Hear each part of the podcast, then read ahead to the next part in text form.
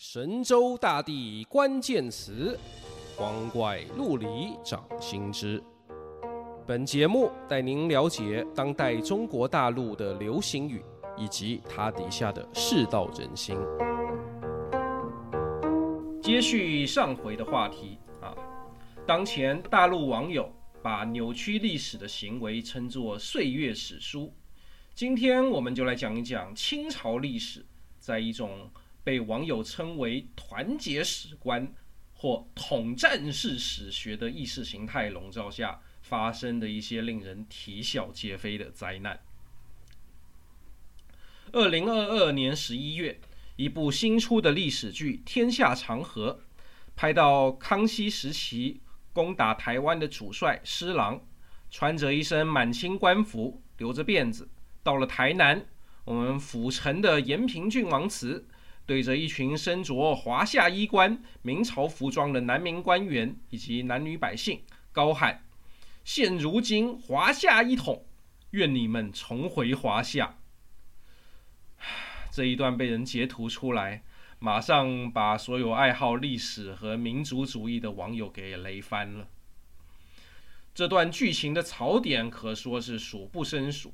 首先，最大的问题当然是谁才是华夏正统。再来，施琅先前就是从郑家反叛出去投奔清朝的，现在还有脸回到国姓爷郑生朱成功的祠庙前来跟以前同事讲这种话，这编剧是怎么想的呢？嗯，很简单，因为统一台湾是政治需要，所以电视剧也好，电影也好，拍到这样的段落就一定要大讲特讲，讲到让审核人员以为可以打到。统战需求的程度，嗯，二零零一年，陈道明主演的《康熙王朝》，啊，台湾这边叫《康熙帝国》，也有一段拍到北京朝廷得知台湾打下来了，啊，大臣明珠做出那种老怀大慰的样子，跟康熙报喜说：“台湾光复了。”我当时跟我爸看到这一句“光复”，都觉得太搞笑了。啊，在这里我们就碰到了今天网友所谓“团结史观”最大的纠结之处啊！你站在统一至上的立场，那么满清统一了中国，你就必须站他那边。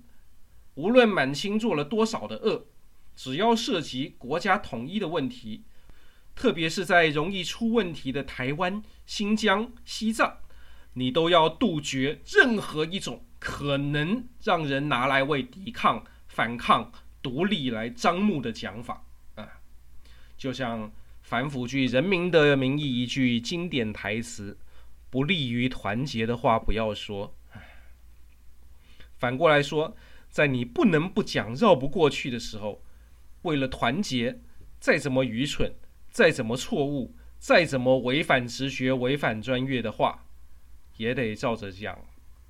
这种逻辑啊，要到晚清革命才能用另一套叙事来取代。这另一套叙事是怎样呢？啊，鸦片战争以后，中国人做出了各种救亡图存的努力啊，自强运动、维新运动、立宪运动啊，改良派、革命派都失败了。直到中国共产党和毛泽东出来，才终于找到了正确的路线啊。这一块我们先不讲，先回到之前的清朝历史。二零二三年十一月，也就是上个月，出了一个不大不小的新闻，由中国人民大学和中国社会科学院主持，已经修了十几年，写出了三千二百万字的清史项目，据称由于不符合人民史观，未能通过审核。那这不符合人民史观，具体是怎样呢？有网友就去翻了那些清史编修委员以往的著作。果然令人大开眼界啊！话说清朝入关之时，打着讨伐李自成、为大明报仇的旗号，也得到了三个明朝降将的帮助，就是吴三桂、耿精忠、尚可喜。然后为了酬庸他们，将他们封王，这就是清朝初年的三藩。其中尚可喜大概知道啊，这不是长久之计，两边迟早要翻脸。于是多次上书清廷，请求告老隐退。啊，到康熙十二年的时候，康熙终于批准他退休，并且顺势策反，这便逼反了吴三桂、耿精忠，还有上家不想放弃权力的人，开启了为时八年的三藩之乱。在传统民间故事和我们以前读到的历史著作里面啊，这三个人都是被视为汉奸来唾弃的。而且尚可喜在盘踞广东的时候，也是作威作福，包山包海，八十多个儿子女儿一起捞啊，富到流油。嗯。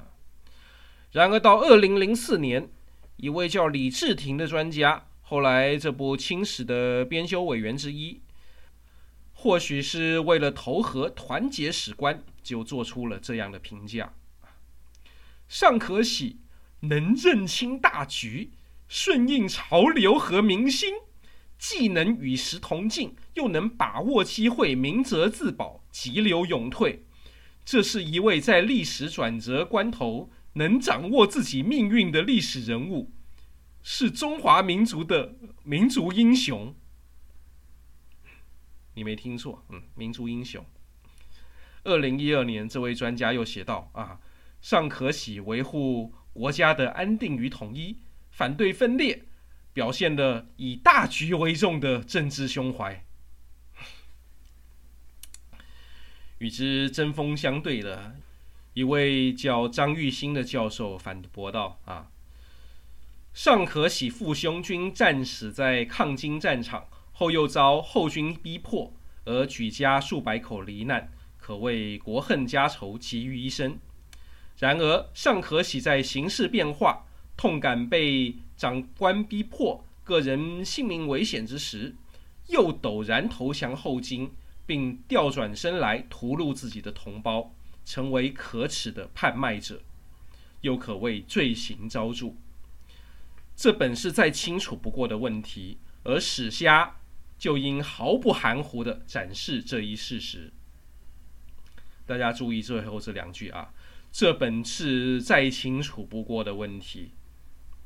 但为什么史家要因为一个国家统一至上的教条，就大言不惭地说这种鬼话，甚至把尚可喜这种人吹成中华民族的民族英雄呢？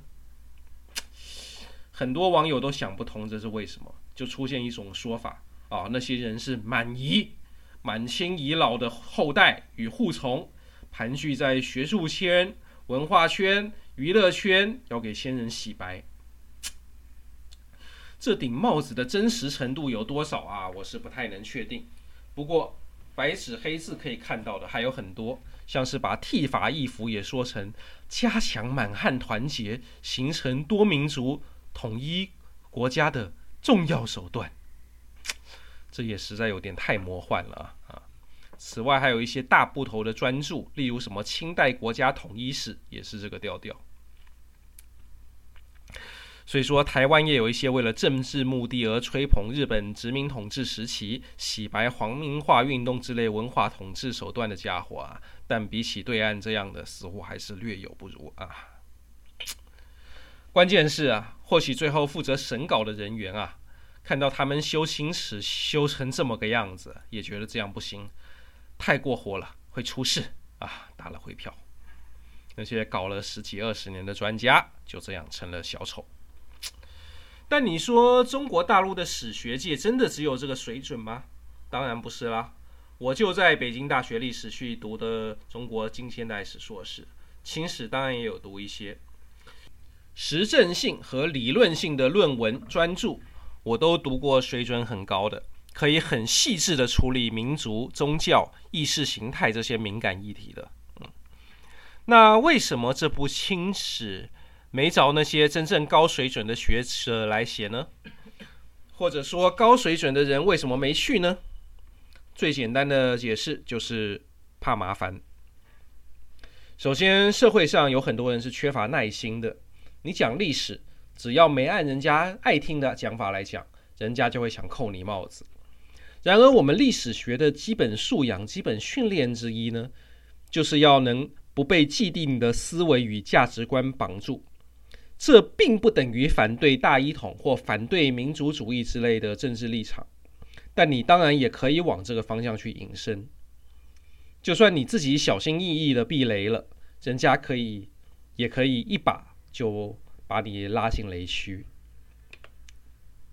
再来，站在中共官方高层的立场来思考啊，我想他们也没什么耐心，甚至其实根本不想多管这青史里面的问题，他们只想要你多给我说好话，别给我找麻烦就好了。而团结史观的情况就是啊，无脑的说好话就会带来麻烦，引发民众的反感，这样不行。那有脑的说好话呢，就要把各种敏感争议摊开来，让人仔细讨论。但这一放开讨论，会不会带来更多争议、更多麻烦？